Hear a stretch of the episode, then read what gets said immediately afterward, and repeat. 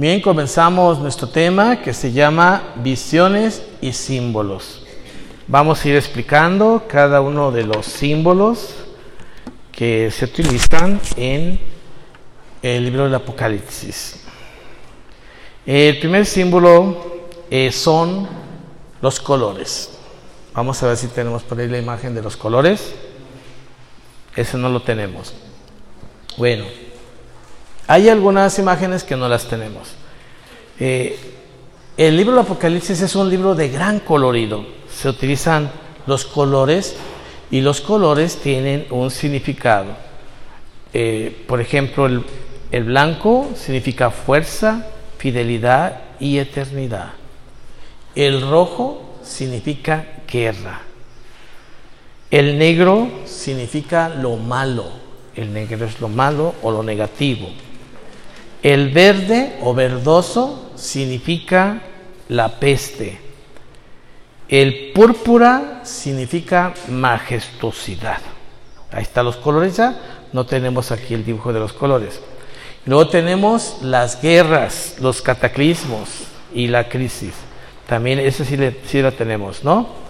Eh, eso significan todas las vicisitudes que tenemos que enfrentar en la vida. Ahí están las guerras, ya ven que ahorita los terremotos, los cataclismos, todas esas cosas han de suceder, dice el mismo Jesucristo, todo eso ha de suceder, ha de suceder pero no significa que es el fin del mundo.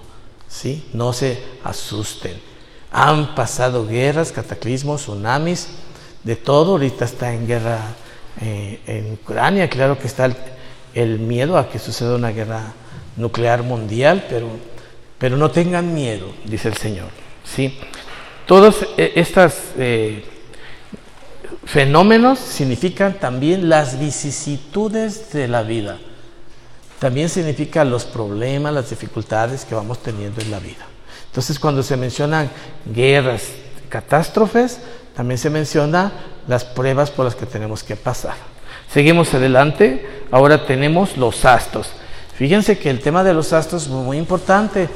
Porque eh, cuando se menciona los astros, por ejemplo, en el Apocalipsis se dice que aquí está el sol y, está el eclipse con algo así como la luna, ¿verdad?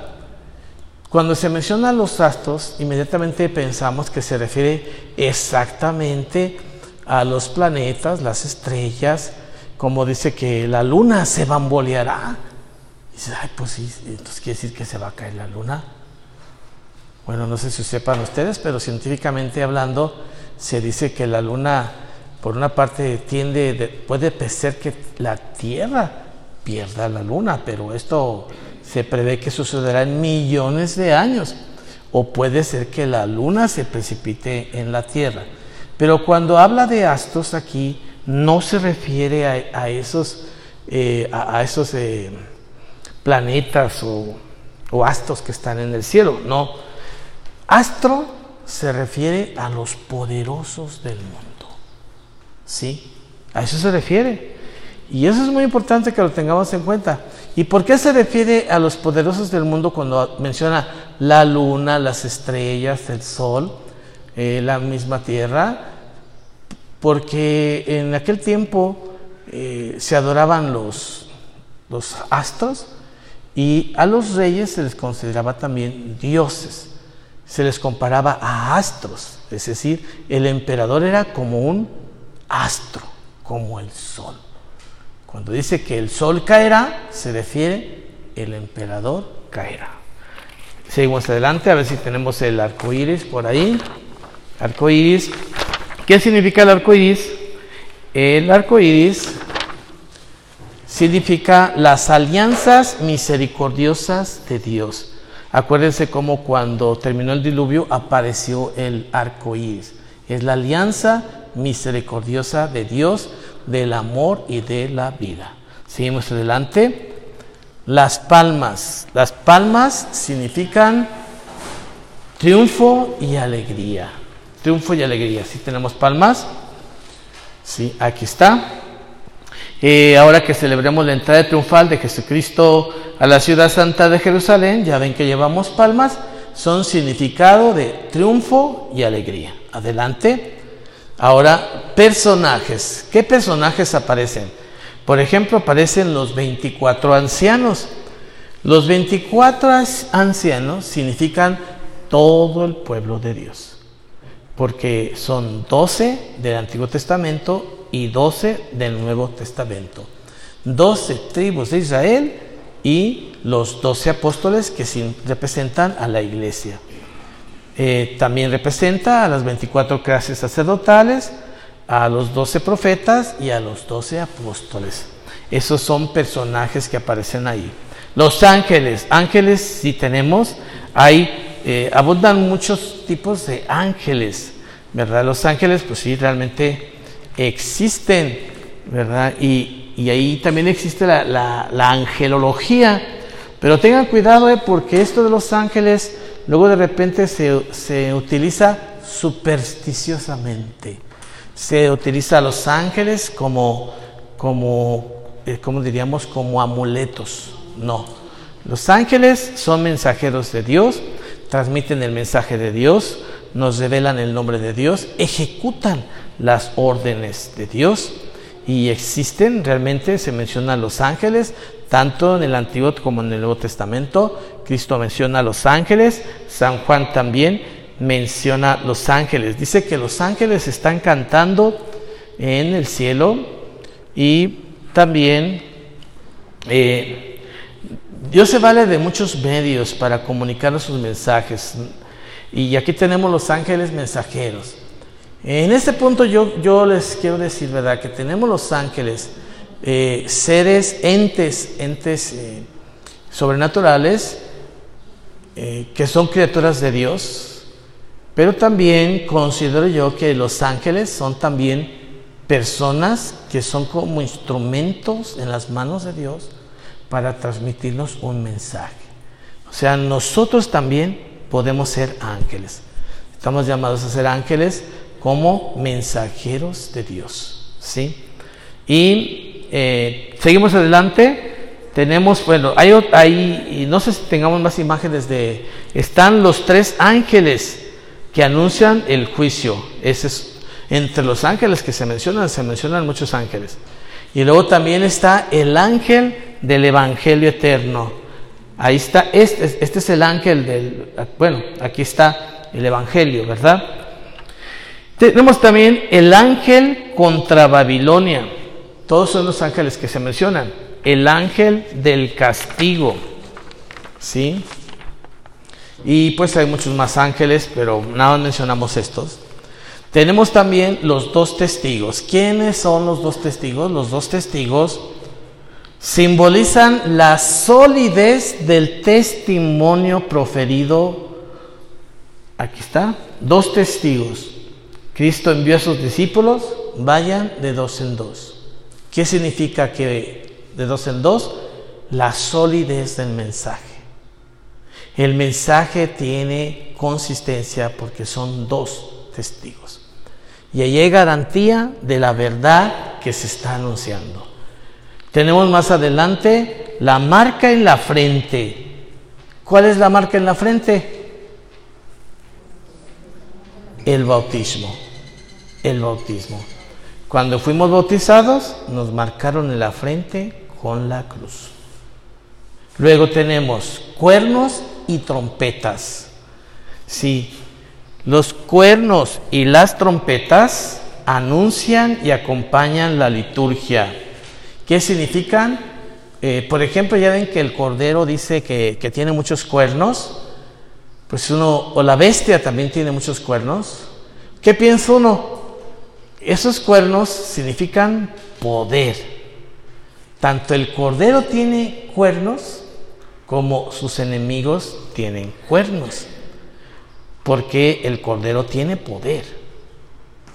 Y también la bestia pues tiene poder. La serpiente tiene cuernos, ¿verdad?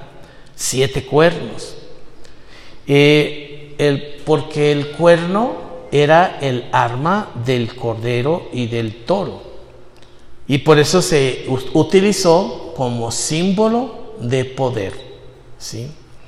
Seguimos adelante, trompetas, creo que esa sí la tenemos. Las trompetas eh, anuncian el combate. Se eh, utilizan para indicar que empieza la guerra, ¿verdad? Pero también para indicar que se celebra una fiesta y que traen un mensaje de salvación y liberación. Luego a mí de repente me gustaría conseguir una trompeta así de grande para... Es que se oye ese, ruido, ese sonido, porque no es ruido, es un sonido que convoca para reunir una fiesta. Las trompetas. Eso es lo que significan. Es vamos a luchar, vamos a luchar, pero también vamos a celebrar, ¿verdad? Eh, las trompetas se utilizaban en el desierto. También anuncian la conquista de la tierra prometida. Por ejemplo, los ángeles tienen trompetas que tocan. Y cuando tocó el séptimo ángel, entonces sonaron en el cielo fuertes voces que decían, ha llegado el reino sobre el mundo de nuestro Señor y de su Cristo, y reinará por los siglos de los siglos. O sea, las trompetas anuncian la llegada del reino, el triunfo de Jesucristo. Seguimos adelante, tenemos el Hijo del Hombre. El Hijo del Hombre, ¿a quién se refiere? Al Mesías. Fíjense que el título, Jesús tiene muchos títulos, pero el título que más prefería Jesús es el del Hijo del Hombre. ¿Sí? Porque viene con un, como un juez escatológico y viene con una, una o rosadera en la mano. Su túnica blanca significa su sacerdocio. Tiene un ceñidor de oro que significa la realeza. Sí, entonces esta imagen del Hijo del Hombre no solo aparece en el Apocalipsis, como les también la menciona Jesucristo, cuando llegue el Hijo del Hombre encontrará fe sobre la tierra y también el profeta Daniel lo menciona y, también se mencionan algunos otros profetas. Luego tenemos los terremotos, ya, ya sí tenemos una imagen, ¿verdad? Y esto ya lo comentamos.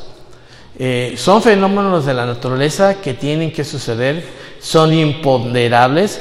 Eh, los, las erupciones volcánicas, las inundaciones, no, no, necesariamente se tienen que interpretar como, como eh, una señal divina de castigo, no.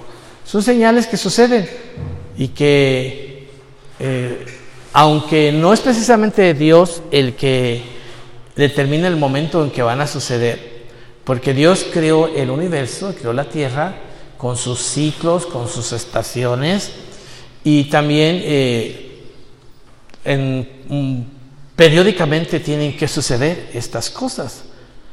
El problema del ser humano es que no puede predecir los terremotos ni los tsunamis. Todo esto no lo puede predecir porque la ciencia no ha llegado a ese grado. Aún no sabemos si llegará.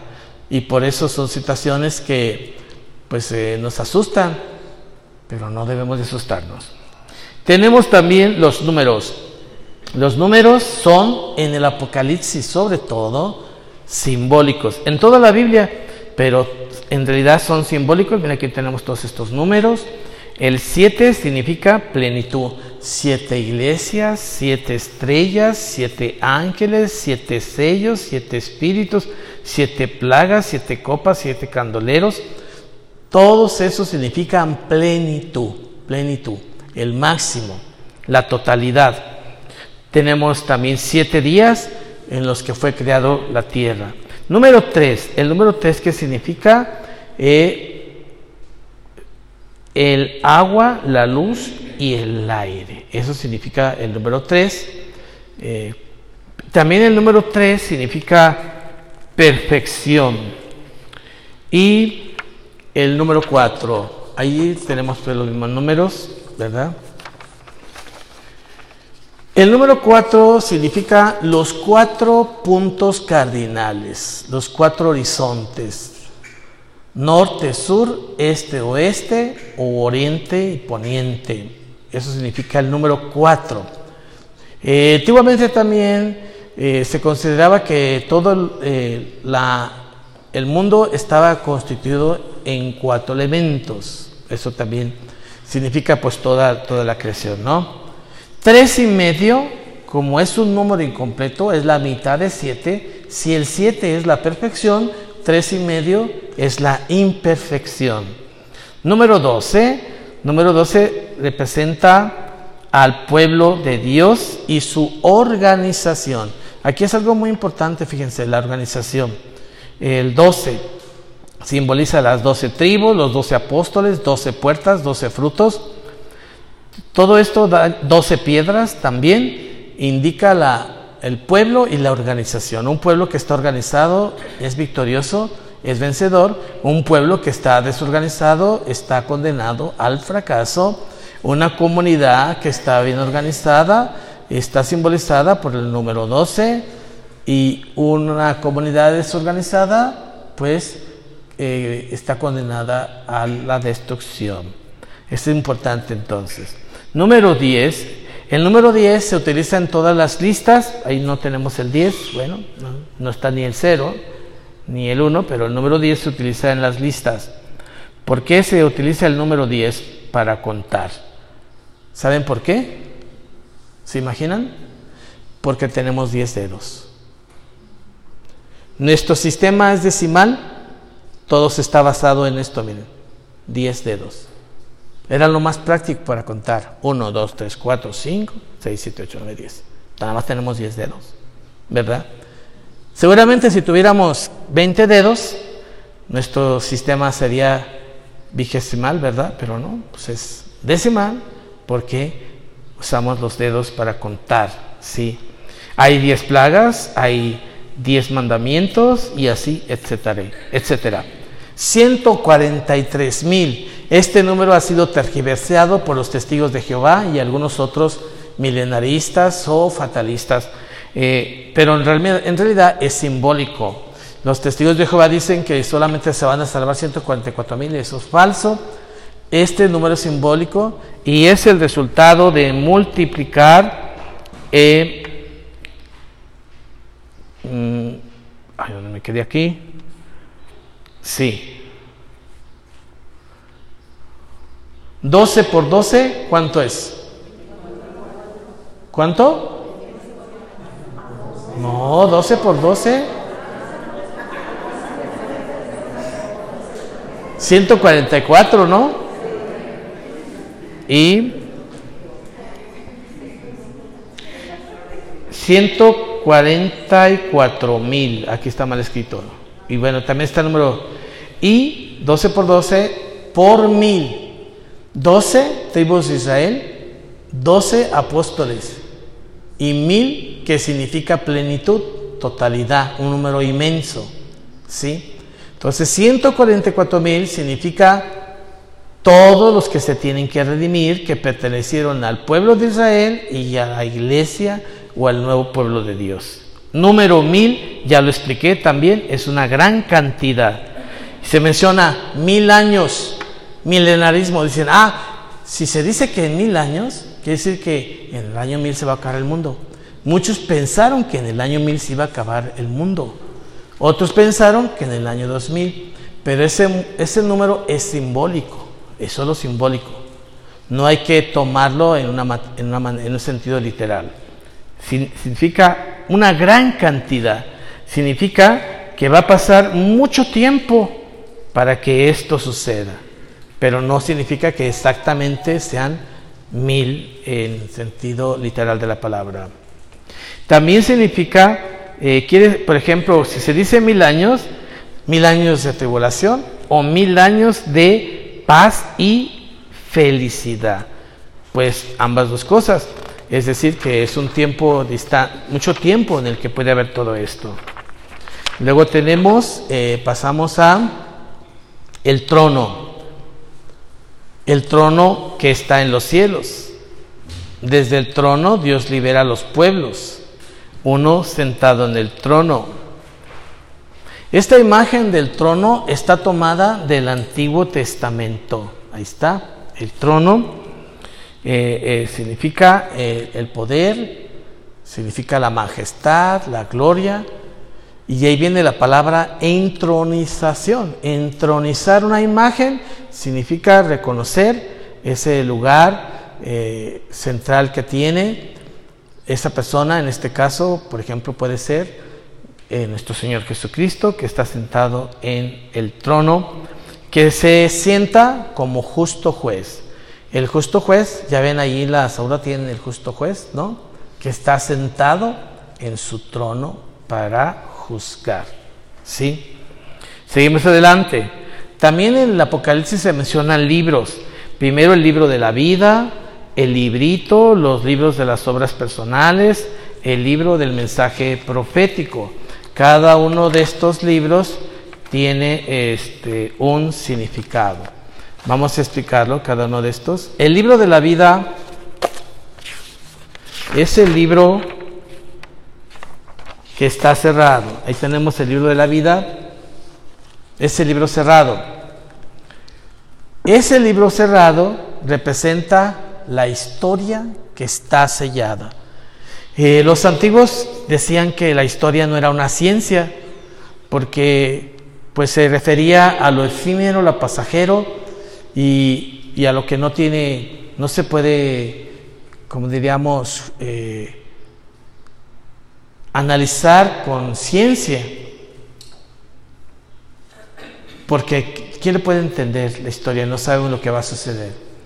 Pero en la actualidad eh, ya sí se le ve como una ciencia, porque se va descubriendo que hay ciclos, hay momentos, hay etapas, y en base al estudio de la historia podríamos nosotros entender eh, los acontecimientos que suceden. Pero este libro de la historia está sellado, dice el, libro del Apocalipsis. Y esta historia, como ya dijimos, se desarrolla en siete etapas. Eh, este libro está sellado y tiene siete sellos. Nadie lo puede abrir. ¿Qué significa también el hecho de que el libro de la historia esté sellado? Significa que Dios es el dueño de la historia. Los brujos, los quirománticos, creen que te pueden eh, adivinar la historia, lo que, lo que va a suceder, ¿verdad?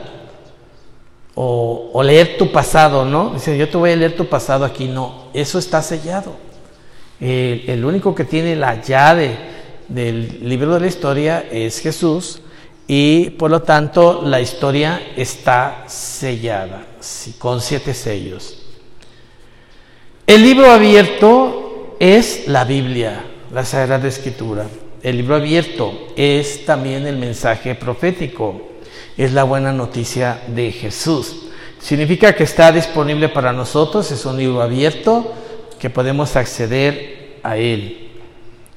Y también está el libro eh, dulce y amargo, que también lo, lo menciona el profeta Daniel, si no me equivoco. El libro dulce y amargo eh, significa el evangelio que tenemos que anunciar, eh, la buena nueva que tenemos que predicar, que de repente sabe dulce, cuando uno escucha la palabra de Dios es como algo dulce, ¿verdad? Pero ya cuando le cae el 20, le sabe amargo porque te hace ver la realidad. También está el libro de las obras personales. El libro de las obras personales se refiere a todo lo que nosotros hacemos, está escrito en un libro. Todo está escrito, ¿verdad? Y no se puede borrar. Ahí está. No podemos borrar el pasado. Ahí está lo bueno y lo malo que hemos hecho. El libro de la vida es un libro en el que están contenidos los nombres de los predestinados. Tu nombre está escrito en el libro de la vida, significa que estás destinada para la vida eterna. ¿sí? El libro profético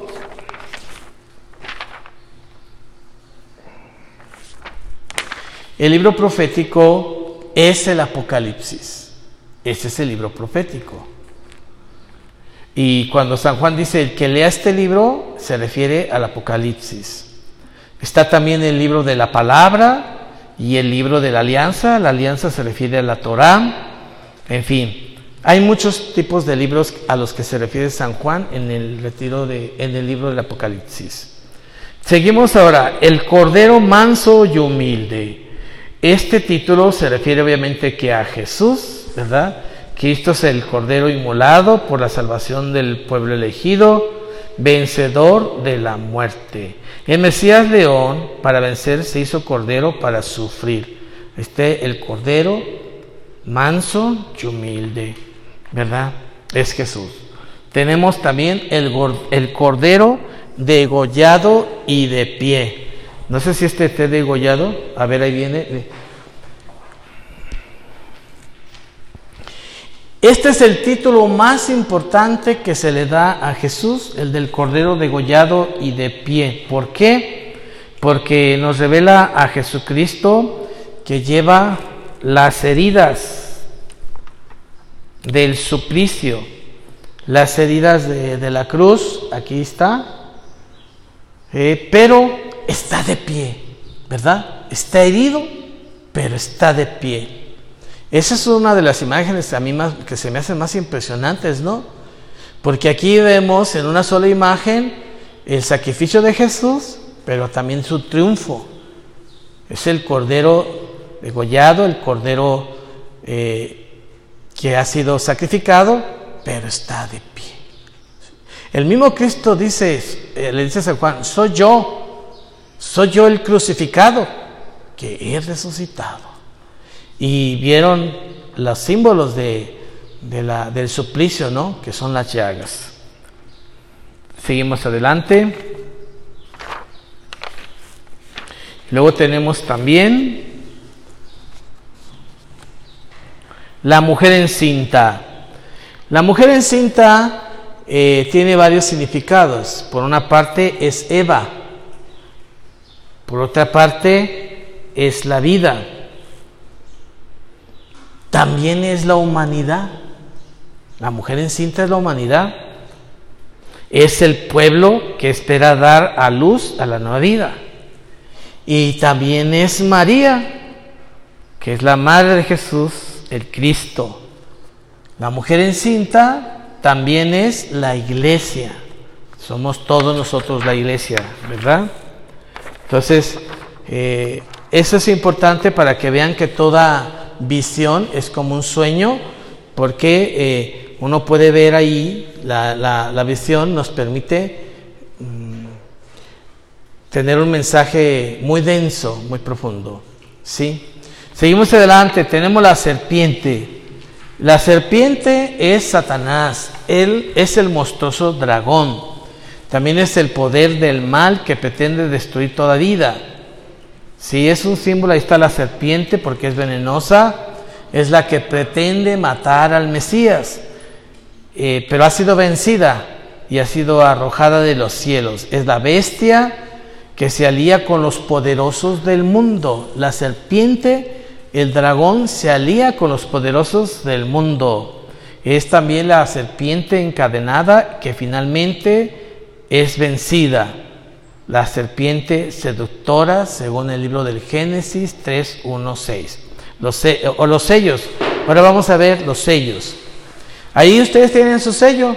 Los sellos eran discos de metal.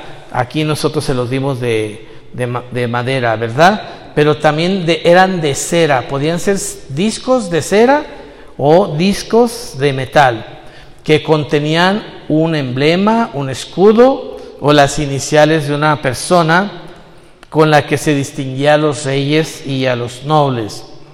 Mediante ese sello se garantizaba el destino y privacidad del mensaje enviado.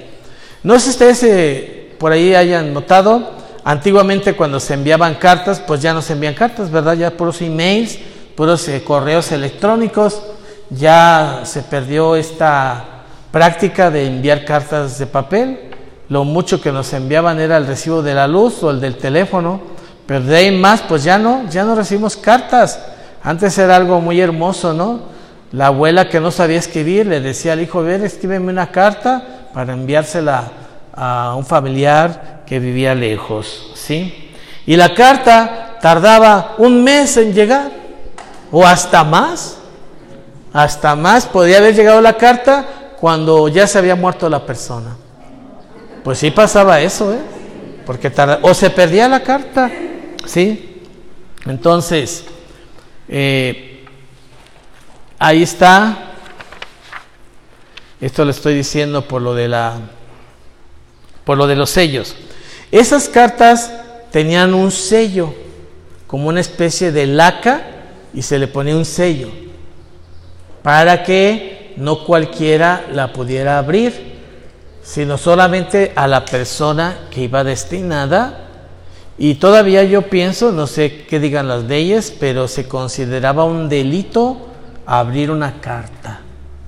La carta tiene que llegar a su destinatario y en eso consistía la labor del cartero, ¿verdad? Eh, ser el, garante de que esa carta llegara a la persona que le correspondía, que llevaba un sello. Ya después se convirtieron en timbres, ya yo creo que ya ni timbres ya ni hay, ¿verdad? Ese sello también eh, eh, es el que mantiene seguro, segura la historia. Está totalmente sellada, como habíamos dicho hace rato, está oculta, está velada. Seguimos adelante.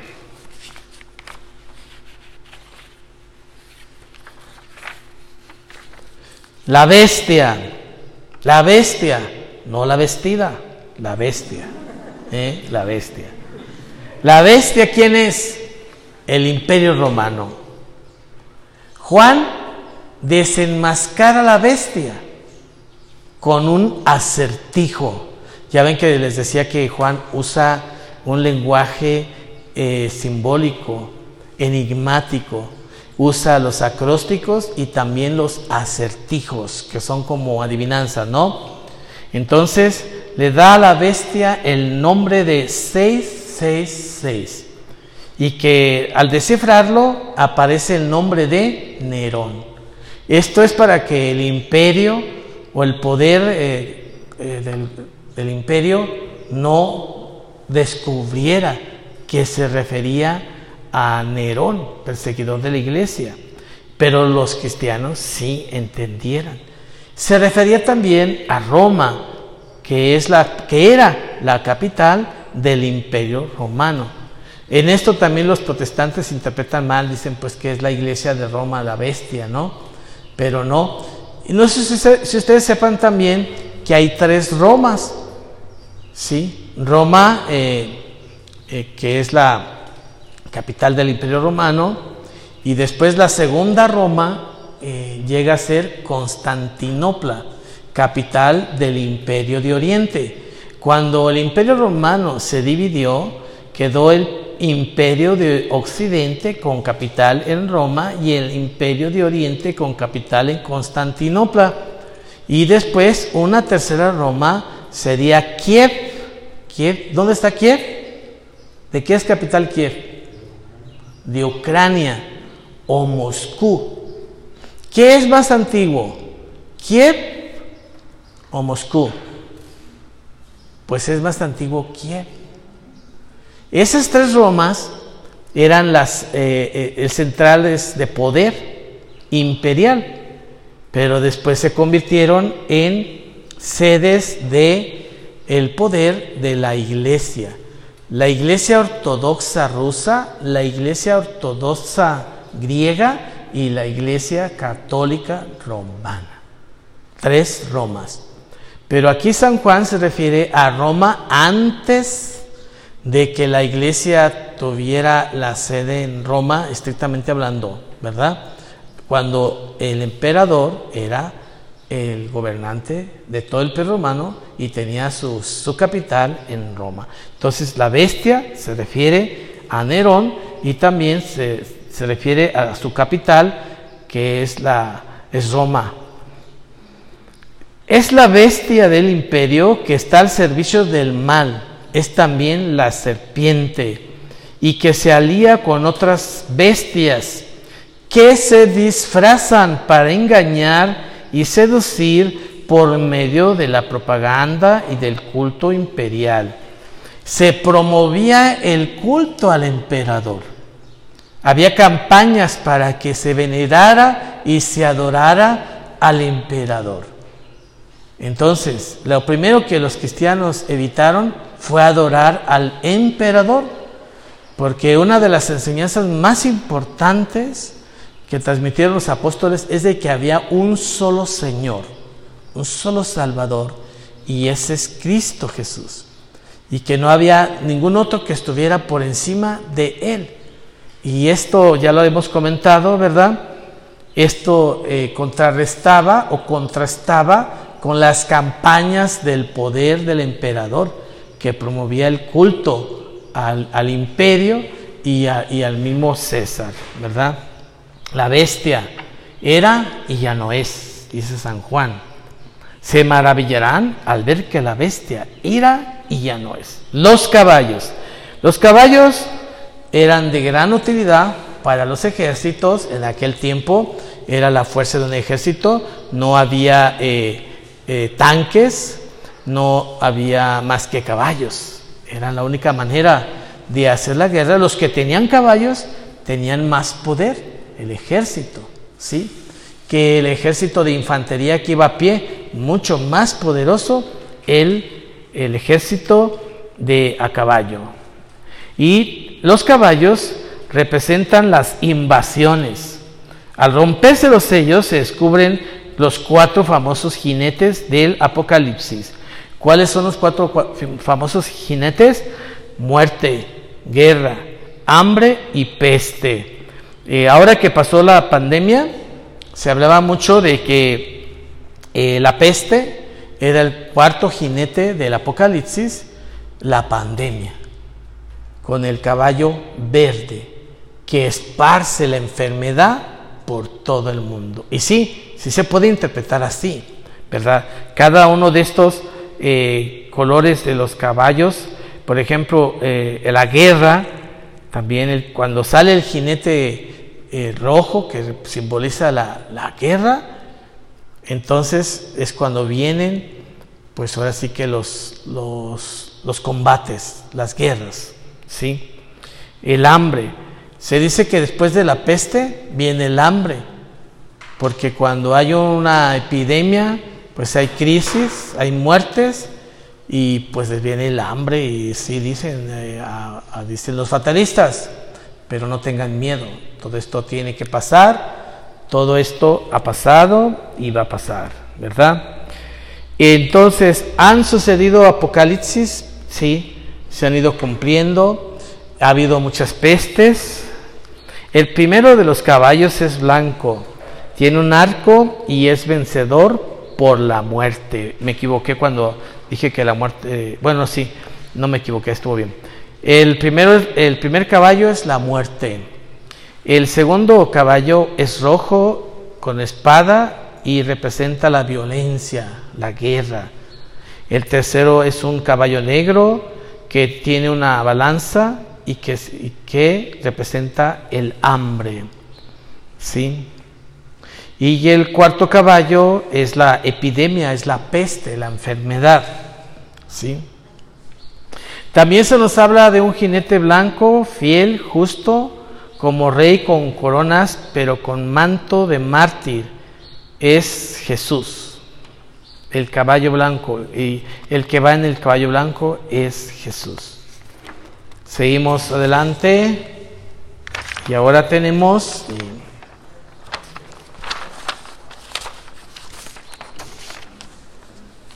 El alfa y el omega. No sé si tengamos eh, esas letras. El alfa y el omega representan el principio y el fin. El alfa es la primera letra del alfabeto, alfa, ¿sí? El principio, cómo comenzó todo. Y omega representa el fin.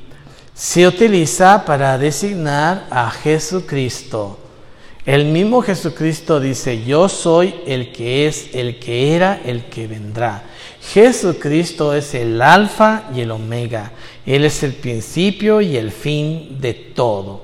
Sí, como ya les dije, el alfa es la primera letra del alfabeto griego. Alfa, beta, gamma, delta, kappa, etc.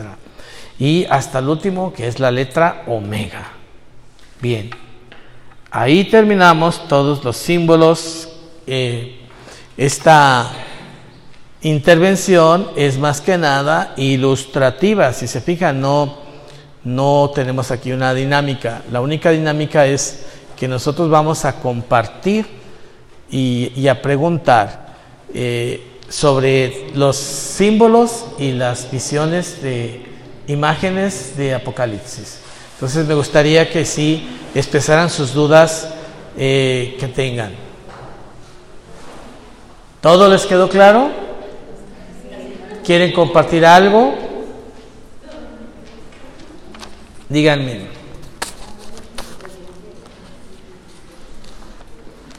¿Sí entendieron todo? ¿No les quedó una duda? ¿Cómo?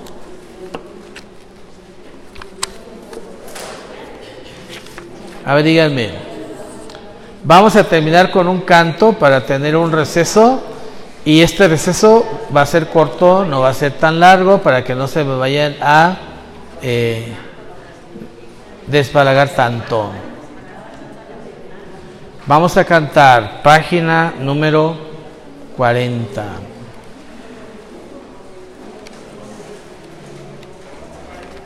Página número 40.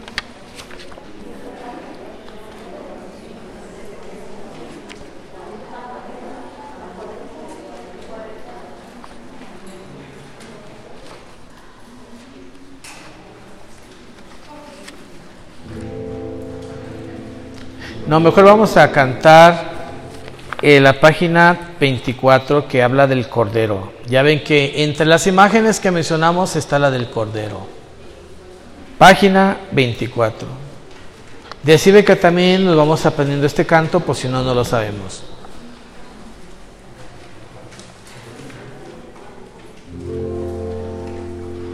Santo Cordero,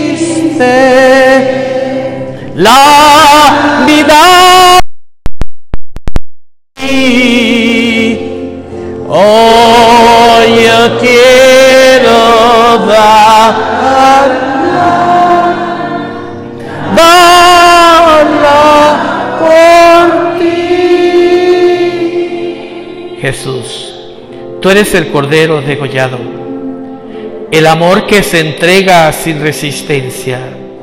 En el madero llevaste mis pecados, diste tu vida por mí, por tus llagas he sido sanado y con tu sangre sellaste la nueva y definitiva alianza.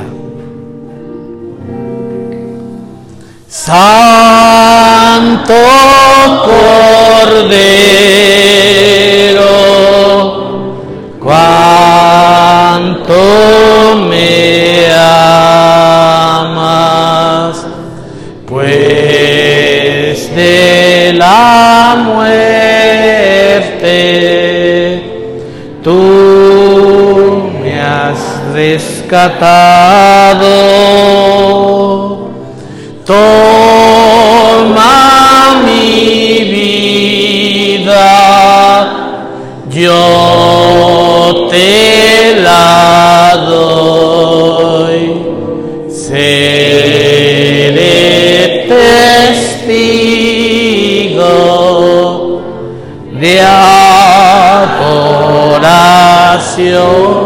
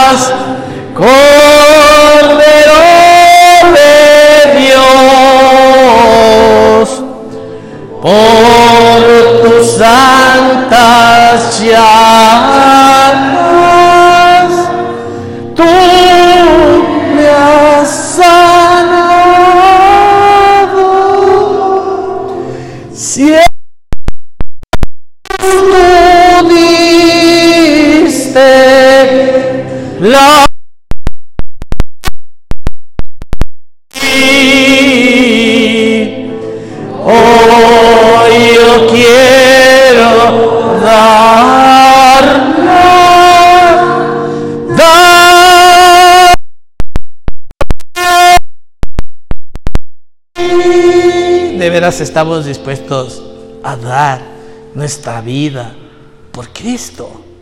Estamos dispuestos, dispuestas a amar y a servir, a entregar la vida, a desgastarnos por Cristo. Que este canto no sea algo meramente externo, sino que brote del corazón. Oh!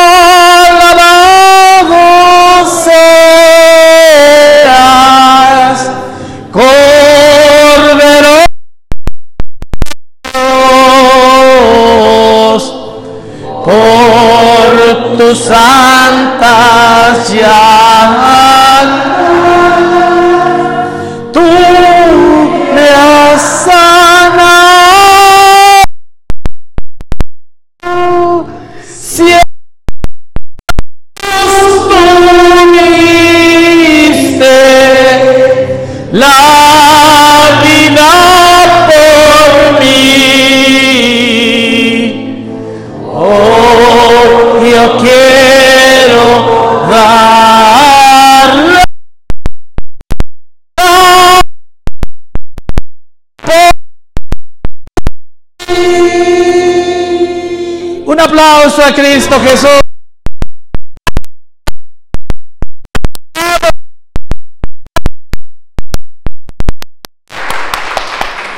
Bien, vamos a tener un recesito cuando se toque la campana. Aquí les esperamos. Gracias.